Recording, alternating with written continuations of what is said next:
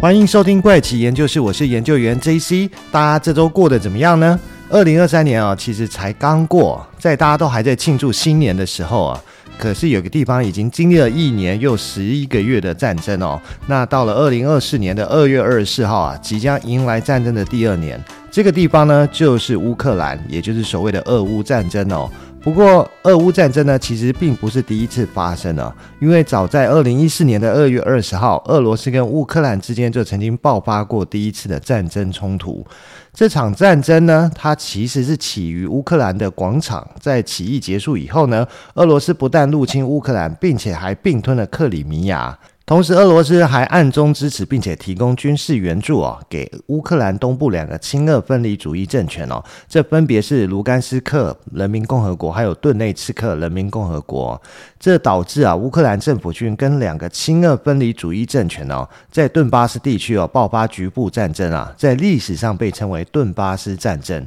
此外呢，双方在黑海也时有冲突哦。在二零二一年到二零二二年期间啊，俄罗斯不断向乌克兰的边境去征兵啊，双方剑拔弩张啊，随时都有可能会爆发战争啊。可是最后呢，俄罗斯也没有克制住自己哦，认为凭借着自己强大的军事力量啊，一定可以很快的就攻下乌克兰并且扶持亲俄政权上台。于是俄罗斯就在二零二二年的二月二十四号对乌克兰发动全面入侵啊，造成继第二次世界大战后欧洲最大规模的战争啊，也就是现在。还在进行中的俄乌战争哦，不过世界上正在经历战争的黑暗面哦，不止这一处哦。就在去年的十月七号，巴勒斯坦也对以色列发动了突袭式的攻击啊。由巴勒斯坦伊斯兰主义运动组织哈马斯啊，在去年的十月七号啊，对以色列发动了多年来规模最大的一次攻击哦。他从加沙地区发射大量的火箭啊，并且派遣了武装分子跨越国界进入以色列领土啊，进入加沙地区掳走了两百四十名的人质，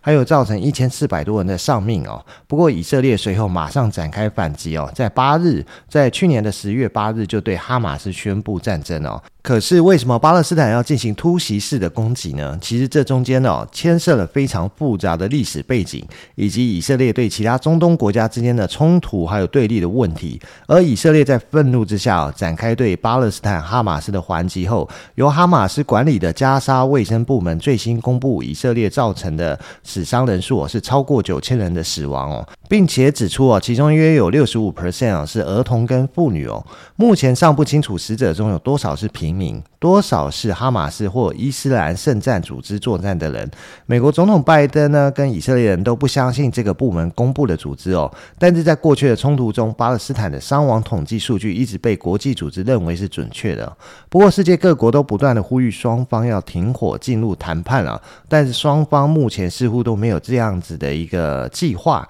一直到了以色列开始逐渐占上上风哦，哈马斯才有要求停火的动作。但显然以色列没有让哈马斯找到机会喘息啊！就在去年的十二月十五号啊，在美国施压以色列下，以色列首次允许救援物资可以从边境关卡运入加萨地区哦。这也是自去年十月七号巴勒斯坦哈马斯集团突袭以色列以来，首次有援助物资直接从以色列进入加萨。就在十月七号，以哈战争开战前呢，位于加萨走廊南部哦，与以色列和埃及接壤的克瑞沙洛关卡，一直都是货物进出加萨的一个主要商业路线哦。但是在双方开战以后，以色列就封锁了这个关卡哦。迫使人道援助物资啊，只能通过埃及的拉法关卡进入加萨。之所以重新开放克瑞沙洛关卡，是为了加快交付人道援助的流程哦。原本以色列要求将停放在埃及拉法关卡的援助物资啊，那要先运到克瑞沙洛关卡检查，再运回拉法，再从拉法进入加萨。现在开放关卡可以缩短物资运输的时间哦。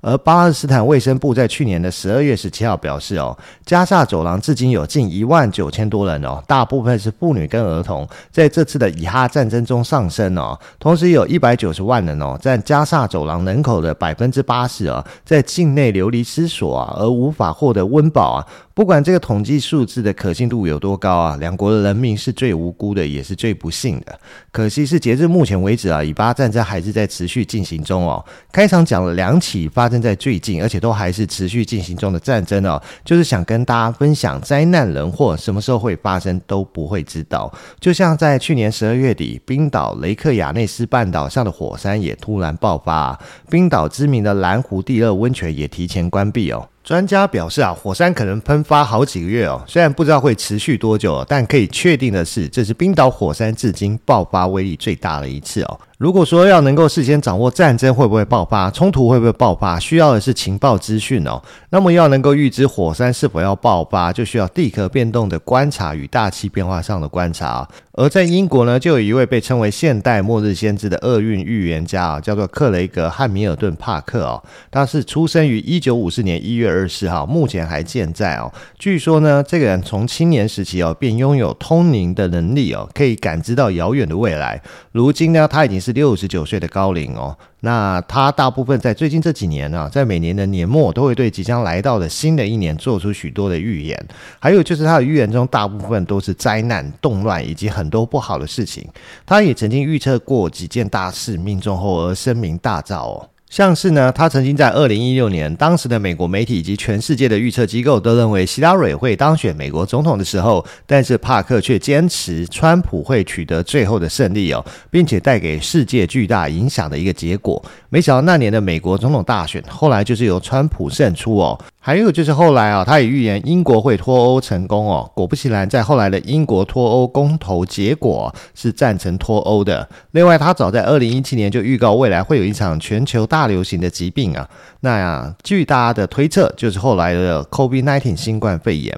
再比如说，在二零一九年时，帕克曾经预言澳洲将会发生难以想象的自然灾害哦。这一灾害至少会持续到一个月，并且影响到全世界哦。最初呢，大家都在想有什么灾害可以持续这么久。但是在二零一九年的九月哦，澳洲森林大火以不可阻挡之势蔓延开来哦，烧毁了超过五百公顷的森林面积哦，严重影响澳洲生态，并且对当地物种造成毁灭性破坏哦。其中包括了无尾熊、袋鼠在内的各种动物哦。更因为人为架设的围篱啊、铁丝网啊，而无法顺利逃生而被烧死啊！森林大火总共烧毁了五千九百栋的建筑物哦，包括两千两百零四栋的房屋，另外有三十四人死亡哦，大概有数十亿的动物在这场大火中死亡哦。这场大火也一直延烧到二零二零年的一月十五号。因为澳洲多地出现雷阵雨天气哦，火情才得到了缓解哦。后来呢，大家就把它比拟为十六世纪预言家啊诺查丹马斯他的著作百诗集中精准预言多起历史事件而有末日先知之称哦，那就把它称之为现代的末日先知啊。而今天我们就要来分享一下啊。对于二零二四年全球可能发生的厄运，预言家帕克又做出了哪些预言呢？英国预言家帕克对二零二四年也提出了他的预言。首先是帕克对美国做出了不少的预言哦，分别有第一个，他再次哦对川普做出预言哦，他表示在二零二四年的十一月哦，川普会再次选上总统，而且川普会在一位黑人女性的帮助下再次获选成功哦。这一次川普的当选会跟上一次一样哦，带给世界巨大的影响跟变化。只不过帕克无法看清这种变化是好还是坏哦。同时，他还声称哦，川普的身体也会出现问题，毕竟他是一位年近八十的老人哦。如果说川普真的当选的话，他对世界带来影响，应该不出意外会跟上次一样，都是不好的事情。因为大家都知道，川普在第一任总统期间啊，有许多的行为跟举动哦，很明显就是一个商人在谈判技巧。他很多事情是他想要的，可是他先不表露出来，他用这个去跟他的竞争对手，或者是可以提供。他利益的对手去做谈判，等到他呢得到他想要的结果的时候，他又会跟本来竞争他可能呃辱骂的对手又变成示好，又变成是好朋友一样。所以我相信川普当选绝对不是对这个世界带来一个非常正面的一个乐观的情况哦。再来呢，他也对现任总统拜登做出了预言哦。帕克表示哦。拜登可能会遭遇一次突发的暴力攻击事件，因为帕克看到有一群拿着枪的暴徒啊闯入了拜登的演讲现场。至于这些人的目的是什么，拜登接下来会怎么样，帕克则是都没有说。还有就是二零二四年的美国西海岸哦，即将发生大地震哦。这个地震呢，会从美国西海岸延伸到墨西哥首都墨西哥城哦。不过幸运的是，这次的地震没有造成太大的伤亡。但是在大地震发生的同时哦，经济危机也会爆发开来，全球的经济都会受到重创哦。再来就是二零二四年将会是全球经济非常糟糕的一年哦，因为美元会疲软，股市会动荡，受到经济危机还有加密货币进行了大幅度的调整哦，会造成无数人倾家荡产。同时呢，石油还出现短缺，价格上涨，使得许多人开不起汽车哦，工业也会严重受损啊。二零二四年的美国经济将陷入困境哦，而在他的预言当中哦，甚至说会出现所谓的经济萧条状况哦。再来就是还是跟美国有关啊，就是美国的登月任务即将又在展开，而且会取得一个非常好的成功状态啊，也可能会在外星生物。再来还是跟美国有关的预言哦，就是美国的登月任务即将再次启动哦，那不但会取得非常好的成功啊，也可能会在月球上发现外星生命的一个蛛丝马迹啊，从而引起广泛的讨论跟猜测。接下来呢，帕克的预言就转向俄罗斯、欧洲、中东跟亚太地区哦，分别有像是伦敦、欧洲跟中东哦，都将面临严重的洪水灾情哦。这场洪水呢，会让整个伦敦都成为一座水城。同时呢，帕克还看到一座岛屿下沉消失哦，他只知道这座岛屿在欧洲，至于是哪座岛屿，他没有看清楚。